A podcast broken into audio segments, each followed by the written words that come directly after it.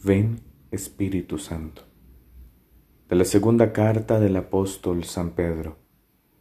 Hermanos, cuando les anunciamos la venida gloriosa y llena de poder de nuestro Señor Jesucristo, no lo hicimos fundados en fábulas hechas con astucia, sino por haberlo visto con nuestros propios ojos en toda su grandeza. En efecto, Dios lo llenó de gloria y honor, cuando la sublime voz del Padre resonó ante él diciendo, Este es mi Hijo amado, en quien yo me complazco. Y nosotros escuchamos esta voz, venida del cielo, mientras estábamos con el Señor en el Monte Santo. Tenemos también la firmísima palabra de los profetas, a la que con toda razón ustedes consideran como una lámpara que ilumina en la oscuridad, hasta que despunte el día y el lucero de la mañana amanezca en los corazones de ustedes.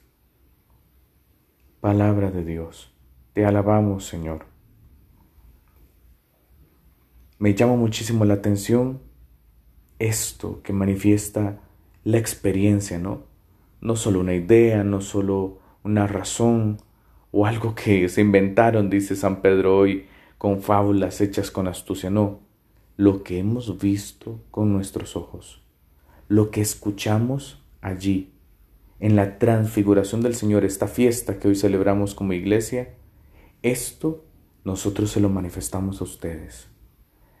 Que esta experiencia de fe y de amor que hemos tenido, dirán los apóstoles, se convierta para ustedes en experiencia de salvación, de felicidad, de vida eterna.